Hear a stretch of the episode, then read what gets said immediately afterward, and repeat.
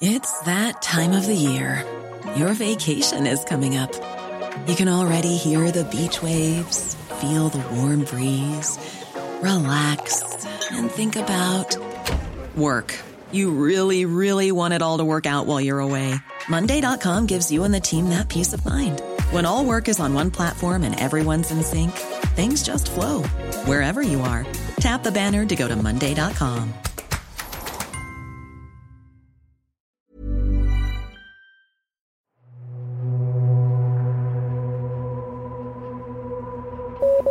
AFP, 29 de octubre de 2021. Miles de personas tomaron el viernes las calles de Tel Aviv, en Israel, para manifestarse a favor del clima. Los participantes exigieron más acciones sobre el cambio climático por parte de los líderes mundiales. La movilización tuvo lugar a pocos días del inicio de la conferencia de la ONU sobre el clima COP26 en Escocia. Vine aquí porque el tiempo se está agotando y quiero tener un futuro. Quiero que mi familia y amigos puedan vivir en este planeta, que respiren su aire y beban su agua, sin tener que preocuparse por una casa en llamas. Comienza la Cumbre Mundial contra el Cambio Climático. Desde el 31 de octubre, los dirigentes mundiales se reúnen en Glasgow, Escocia, para unas negociaciones históricas. Estas conversaciones son la última gran oportunidad para retomar el control sobre el clima también conocida como COP26, la cumbre se convirtió en el principal evento mundial para presentar reformas que permiten mejorar la calidad de vida de nuestro planeta, sobre todo de reducir las emisiones de gases de efecto invernadero que están provocando el calentamiento global, y esto origina una serie de crisis por todo el mundo, desde eventos naturales destructivos, desplazamientos masivos de poblaciones, la extinción de especies ya sea animal o vegetal, problemas severos de salud, entre otras acciones que repercuten de manera negativa en nuestro modo de vida cotidiano. En 2015, en París, casi 200 países se comprometieron a reducir las emisiones de los gases de efecto invernadero. Seis años después del Acuerdo de París, la ONU denuncia que las promesas no están a la altura de la urgencia climática, especialmente entre los principales emisores. El objetivo del Acuerdo de París es mantener el calentamiento muy por debajo de 2 grados, en 1.5 grados si es posible, respecto a la era preindustrial, un umbral que se ha convertido en el objetivo principal pero la primera serie de contribuciones determinadas a nivel nacional de los firmantes llevaba al planeta hacia un aumento de 3 a 4 grados. Desde entonces hubo algunos progresos, pero la última evaluación de la ONU tomando en cuenta los compromisos adoptados por los países apunta a un calentamiento catastrófico de 2.7 grados. En el mejor de los casos, se llegaría a más 2.2 grados, dando por buenas las promesas a menudo vagas de neutralidad de carbono a mitad de siglo. Las claves del mundo. El contexto internacional en Podcast OM.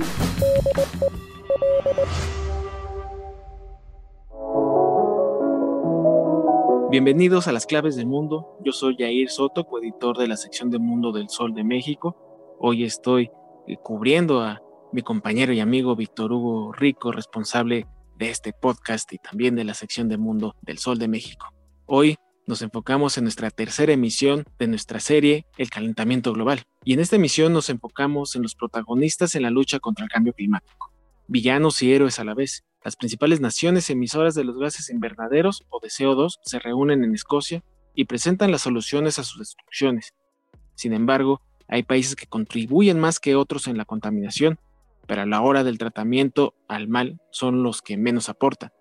En primera instancia es el caso de China, a solo tres días de comenzar la cumbre, el gobierno de Pekín presentó su nueva contribución determinada a nivel nacional. Pekín se compromete a alcanzar su pico de emisiones antes de 2030 y lograr la neutralidad de carbono antes de 2060.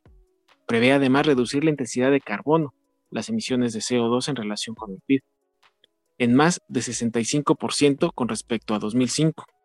En 2016 se comprometió a reducir la intensidad de carbono entre un 60 y 65% hasta 2030 y a alcanzar su pico de emisiones alrededor de 2030. China genera un cuarto de las emisiones mundiales de gases de efecto invernadero y está a punto de aumentar su producción de carbono en un 6% para hacer frente a la escasez de electricidad. Sin embargo, cabe aclarar que su presidente Xi Jinping no asistirá a la reunión, dejando claro que la cumbre no es una prioridad para el régimen del gigante asiático, además de que ha sido un férreo crítico al Fondo para Naciones Pobres al cual considera un mayor obstáculo en las conversaciones sobre el clima. En segundo lugar, como emisor mundial de CO2, es Estados Unidos, que se comprometió bajo la presidencia de Barack Obama a reducir sus emisiones en 2025 entre un 26 y 28% respecto a sus niveles de 2005. Trump sacó a Estados Unidos del acuerdo, que regresó con Biden a principios de 2021 y reforzó sus objetivos para conseguir a una bajada del 50 a 52% para 2030.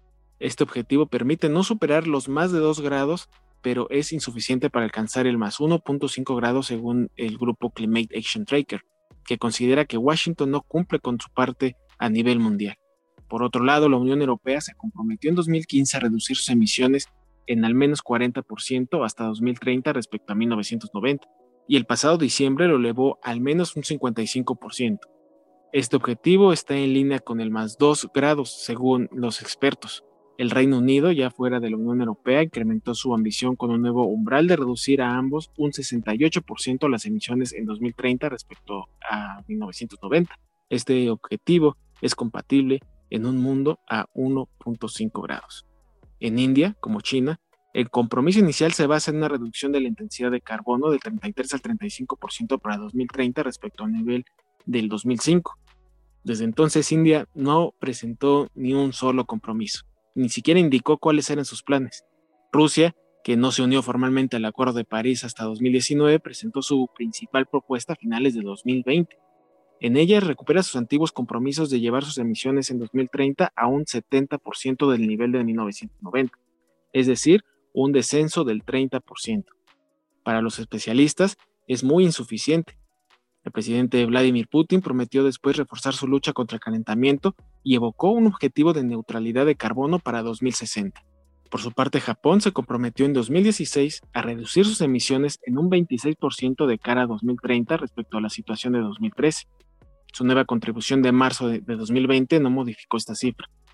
El primer ministro Yoshide Suga, llegado al poder después, reforzó sus compromisos, las nuevas propuestas de octubre de 2021 eleva el objetivo a la bajada de 46% para 2030, en línea con un planeta al más 2 grados, según los especialistas del CAT.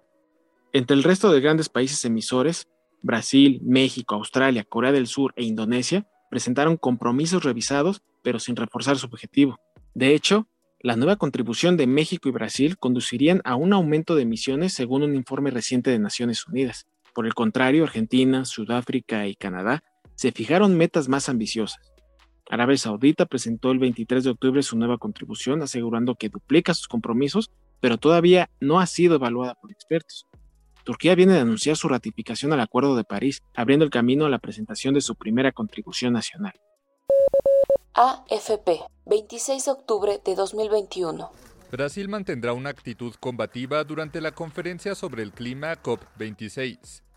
El gobierno del presidente Jair Bolsonaro anunció el lunes que durante el encuentro en Glasgow, Escocia, renovará su pedido para que otros países paguen a Brasil por la preservación de la Amazonía.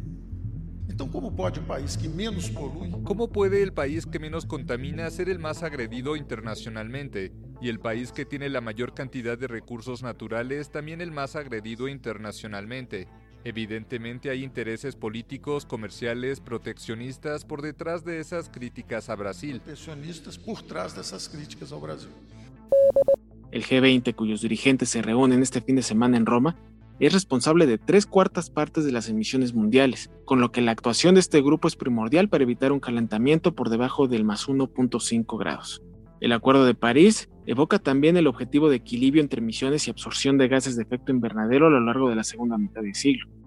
Bajo presión de la ONU, cada vez más países se comprometen con esta neutralidad de carbono, la mayoría para 2050, aunque otros para 2045 o hasta 2060 Excluyendo las promesas vacuas, 49 países que representan un 57% de las emisiones mundiales, entre ellos la Unión Europea y Estados Unidos, se comprometieron formalmente a ello, según el último informe del Programa de Naciones Unidas para el Medio Ambiente. En cualquier caso, ya sea para alcanzar la neutralidad de carbono o esperar limitar el calentamiento a más 1.5 grados, hacen falta a corto plazo planes coherentes y creíbles para reducir las emisiones de CO2 en un 45% hasta 2030 esto ha insistido la ONU. Este es el panorama previsto en las conversaciones de la mayor cumbre climática del mundo, desde el punto de vista político, claro. Pero ¿qué hay de la sociedad en general? La humanidad en su conjunto también juega un papel importante en la lucha contra el calentamiento global. Pero más allá de sus contribuciones o acciones que podamos hacer, les platico sobre la distribución de la información, en momentos en que las redes sociales se convierten en el principal portavoz de las verdades a medias, o en pocas palabras, de las fake news. La distribución de mitos sobre el cambio climático merma totalmente las perspectivas sociales en la lucha ambiental. Hay quienes piensan que la crisis climática no es más que una idea creada por científicos para justificar la financiación de la ciencia. También los que creen que se trata de un complot de los gobiernos para controlar a la población. Algo para lo que se necesitaría un plan de complejidad nunca vista, coordinada por gobiernos sucesivos de diferentes países con la complicidad de un ejército de científicos. Pero al contrario, el consenso casi unánime sobre la existencia del cambio climático de origen antropogénico se ha construido con decenas de miles de estudios revisados y corregidos por otros científicos.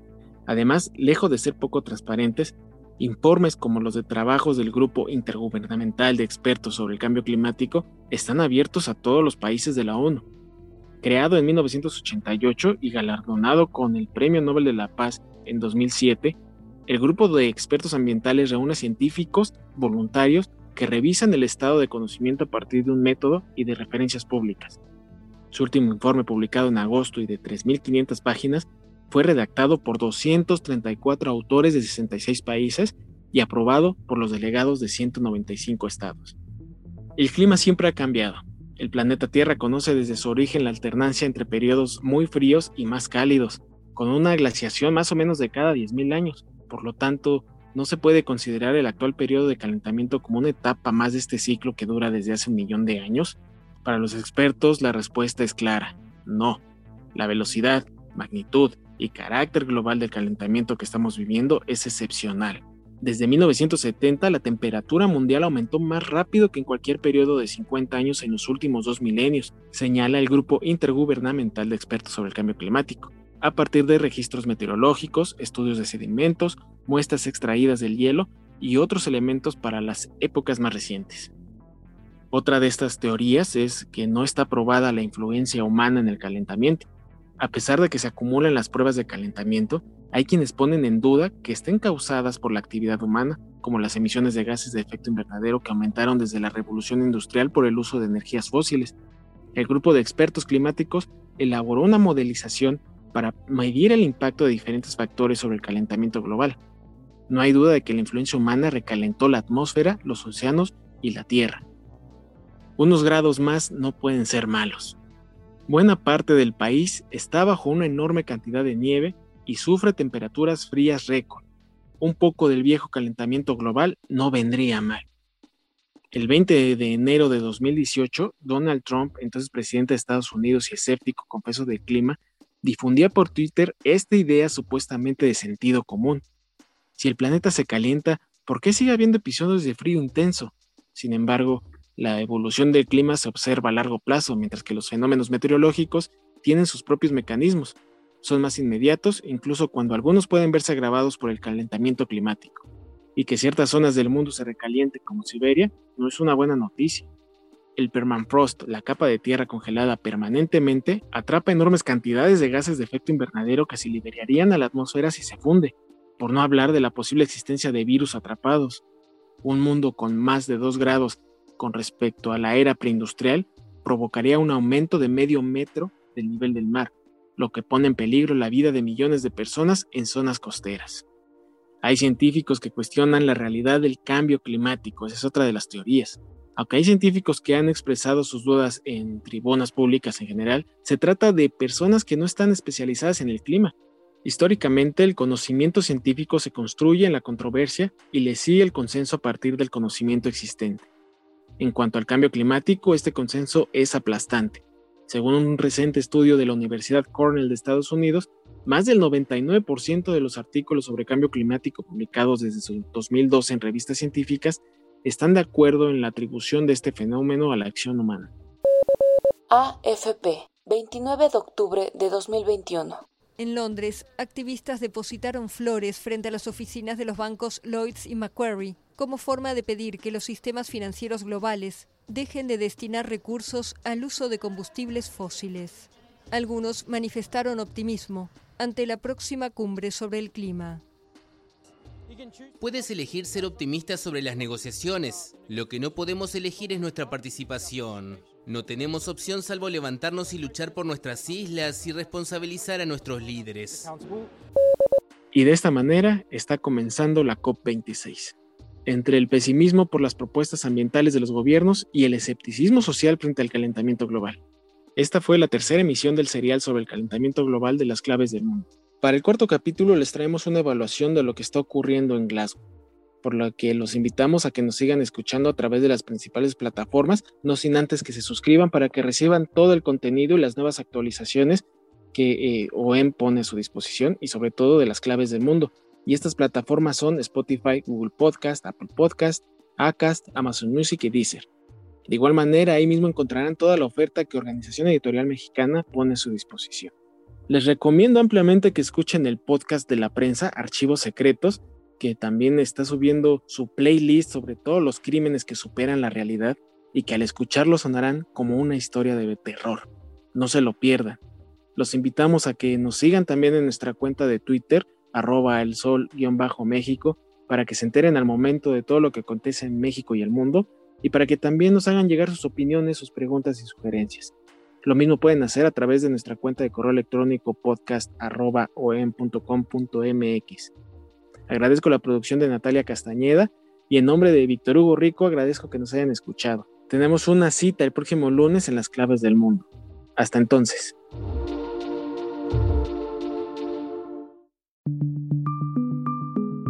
Esta es una producción de la Organización Editorial Mexicana.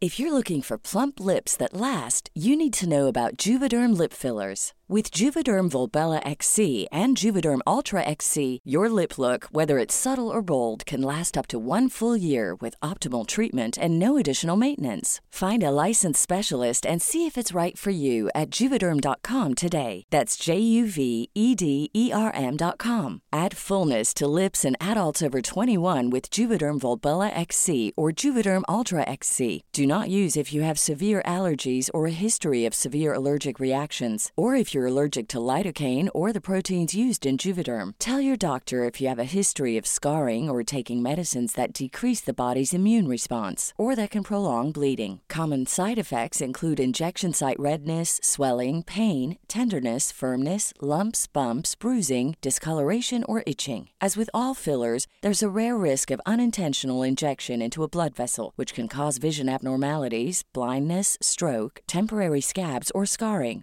For full important safety information, visit juvederm.com.